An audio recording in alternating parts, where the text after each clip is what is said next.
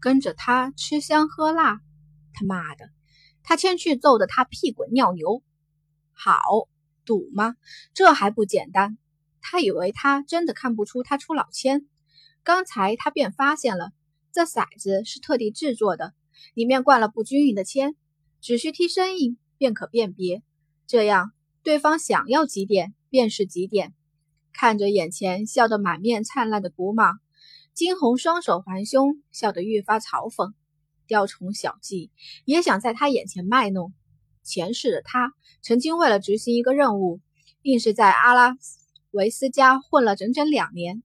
方才他不过是刻意输给他。这大鱼嘛，自然得去慢慢钓，慢慢放长线去钓。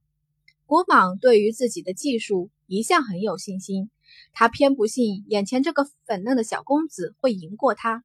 这一回赌小。这一回，金红让古蟒先摇，拿起那罐子，古蟒狠狠地摇，并一边细细地听着这声音。见着这般情景，金红轻摇着头，没意思，真没意思，都不来点新鲜的，还是这样的手段。砰！一声响，开盖，那桌面上出现的赫然是三个一。呵呵，小公子，承让，承让。古蟒双目放光地看着眼前的金红，眸中的银光更盛了。与此同时，周边的一阵阵惋惜声传来：“可惜了这小公子呀，活该！谁让他不自量力，非要跟古蟒来比？”一时间议论纷纷。听着周边的议论，金红却是轻笑：“谁说这三个一就是最小的了？来，小公子，轮到你了。”金红唇角一勾，而后拿过那骰子摇了起来。他轻闭上眼，神识与小金沟通着，似乎是听懂了他的话。小金眼中出现了几道金光。不知过了多久，一直摇着的骰子的金红抖地将那盒子拍在桌子上。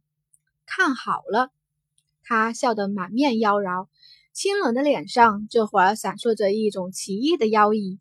当掀开盖子的瞬间，周边一直议论纷纷的人，这会儿纷纷的傻眼了。那是天，我没看错吧？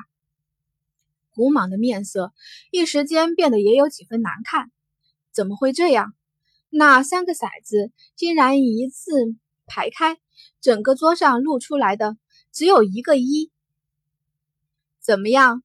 我跟你谁的小？金红挑眉问道：“小东西，你出老千？”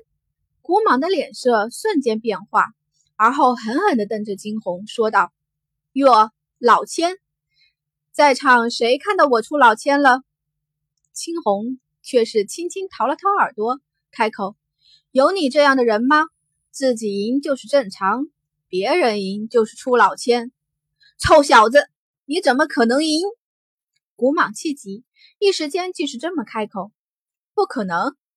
金红眼皮猛地一跳，有什么不可能？小爷我这是这会儿时来运转了不成？还是说你他妈在这骰子上做了手脚，只让自己赢？古莽气得岔了气，他愤怒地瞪着双眼看着眼前的人，他敢肯定，这个兔崽子绝对是故意的。金红却是不管其他，只是伸出手去拿来吧。什么？这玲珑毒坊的房契？兔崽子，休想！